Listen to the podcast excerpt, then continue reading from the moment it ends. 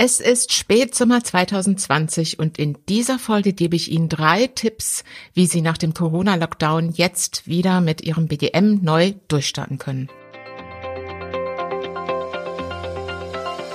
Willkommen bei BGM Profis. Ich bin Karin Goldstein und Sie hören meinen Podcast für betriebliche Gesundheitsmanager und Managerinnen und alle, die es werden wollen. Hier gibt's Praxistipps und Infos, damit Sie im BGM Erfolg haben, als Experte gehört werden und wirklich was bewegen können.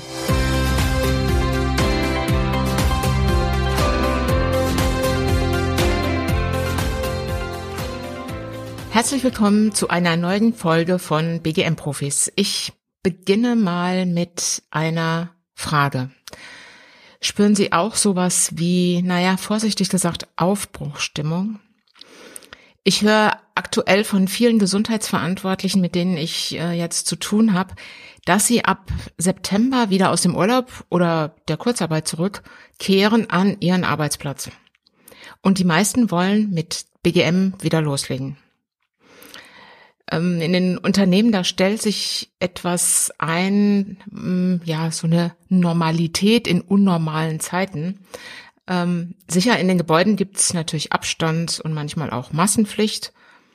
Überall hängen Hygienespender und es gibt Wegmarkierungen und wenn früher der Aufzug in der Mittagspause rappelzappel voll war, dann heißt es jetzt, wenn die Aufzugstür aufgeht und schon zwei Leute drin sind, auf den nächsten warten oder die Treppe nehmen. Aber irgendwie läuft das? Spielt sich das langsam ein? Und vielleicht war es bei Ihnen auch so, entweder hatten Sie in den letzten Wochen wenig zu tun, zum Beispiel aufgrund von Kurzarbeit, oder Sie hatten Aufgaben rund um Infektionsschutz vor Corona, Regeln und Konzepte rund um Homeoffice und so weiter. Also alles Themen, die ordinär zum Arbeitsschutz gehören, das eigentliche BGM und die Gesundheitsförderung lagen bei den meisten auf Eis. Ich weiß, es gibt auch Gesundheitsverantwortliche, die leider gar nicht wissen, wie und ob es mit ihrem Arbeitgeber überhaupt weitergeht, die gar nicht in Aufbruchstimmung sind und sich Sorgen machen um ihre Zukunft. Und ihnen drücke ich die Daumen, dass sich für sie gute Perspektiven ergeben. Aber jetzt nehmen wir mal an, Sie sind Gesundheitsmanagerin in einem mittelständischen Unternehmen oder in einer städtischen Behörde und kommen in einen wieder regelmäßigen Arbeitsalltag. Mal in Ihrem Homeoffice, mal im Büro zurück. Sie wollen wieder loslegen und Sie haben auch im Hinterkopf, was da so alles liegen geblieben ist und Sie haben Ideen, womit Sie anfangen wollen. Und bevor ich Sie jetzt ermuntere, die Ärmel hochzukrempeln und Gas zu geben, ähm, denn ich, ich bin ja Fachcoach für Gesundheitsmanagerinnen und da gehört es auch dazu, dass ich meine Kunden motiviere.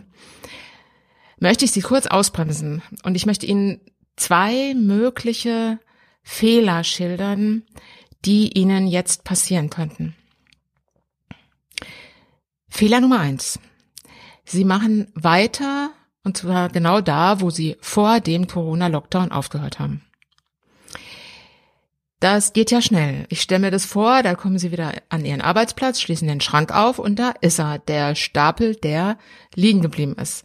Mit den Ausdrucken und den Notizzetteln, den Post-it.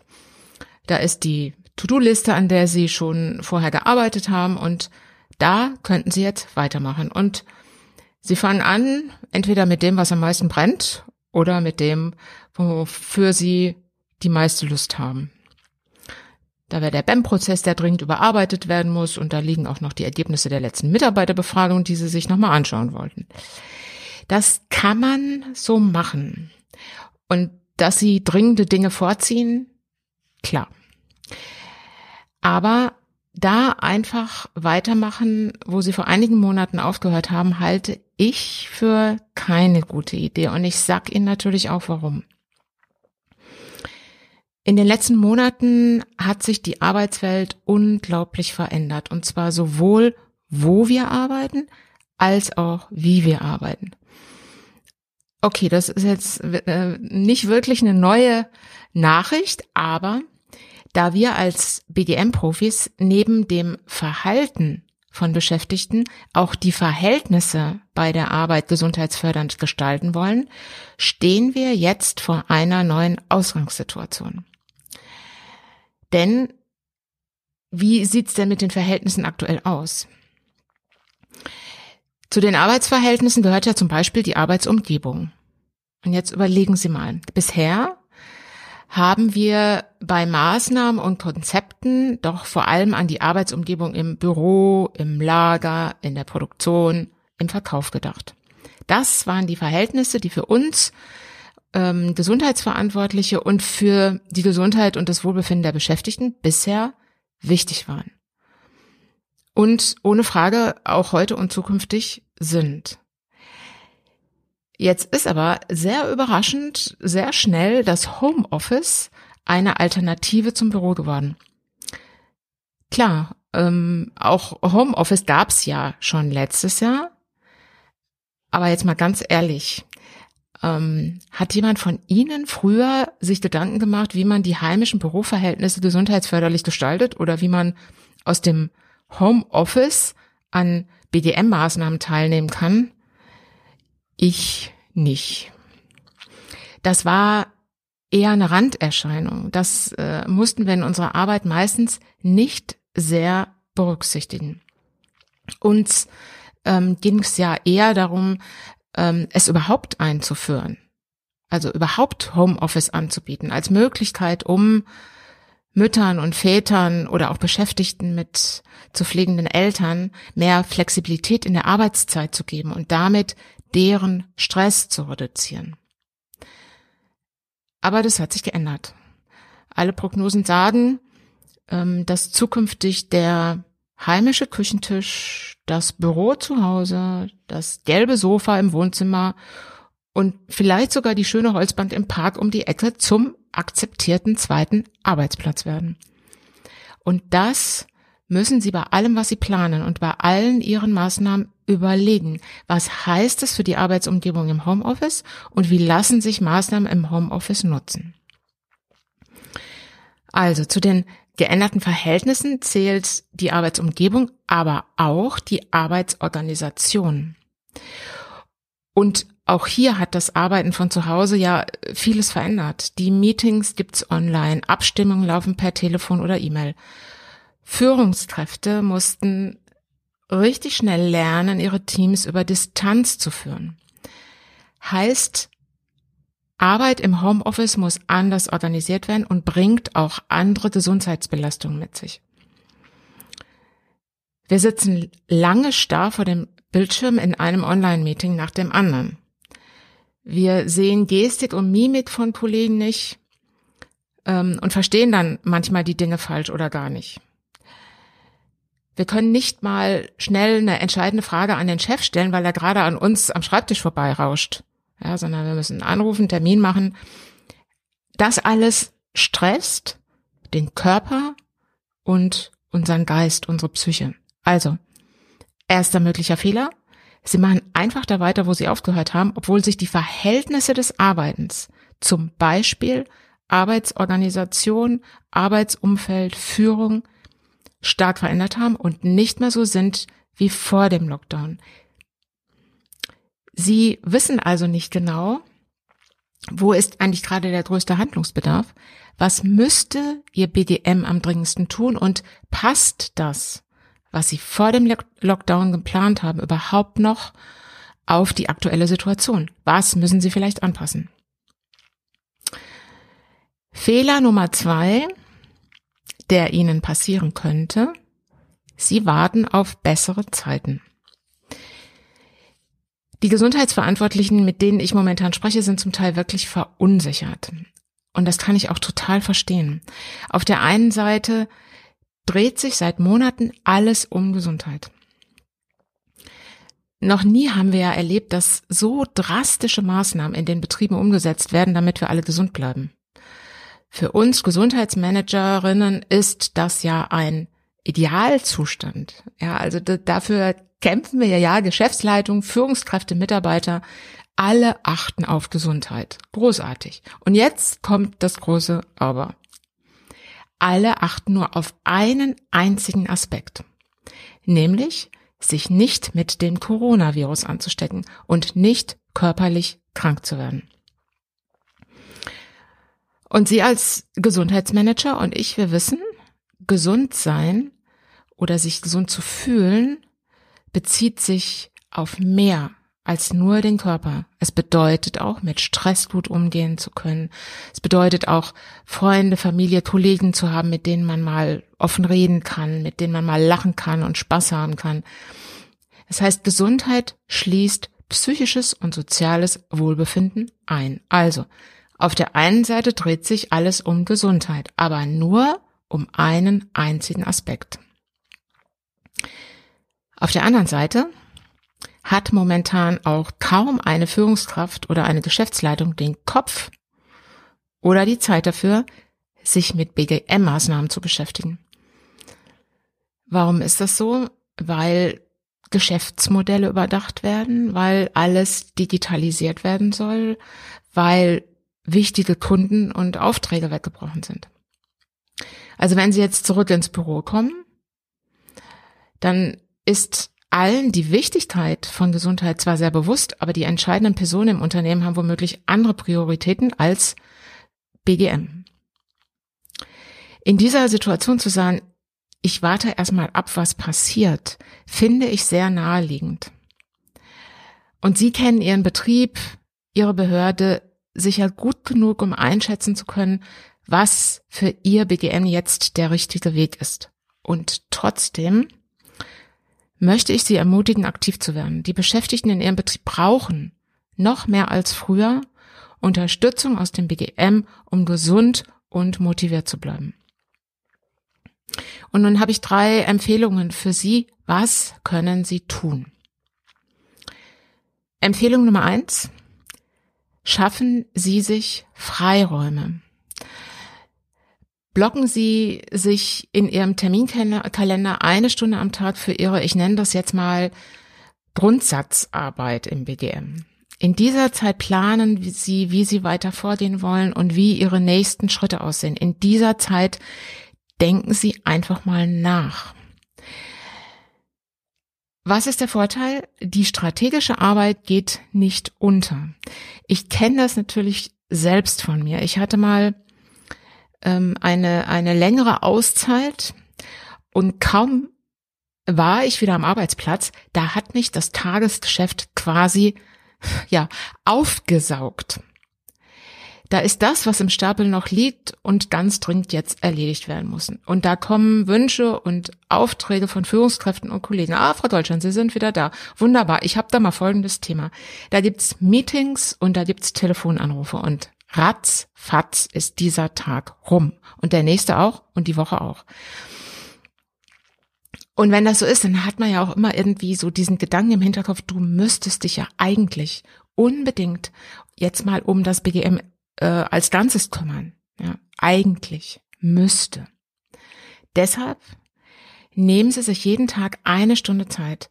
Schreiben Sie sich diese Stunde in Ihren äh, Terminkalender und wenn es nicht anders geht, dann fangen Sie eine Stunde früher an oder hören Sie eine Stunde später auf zu arbeiten, zumindestens mal für, ich sag mal, vier Wochen, um erstmal wirklich Basisarbeit machen zu können.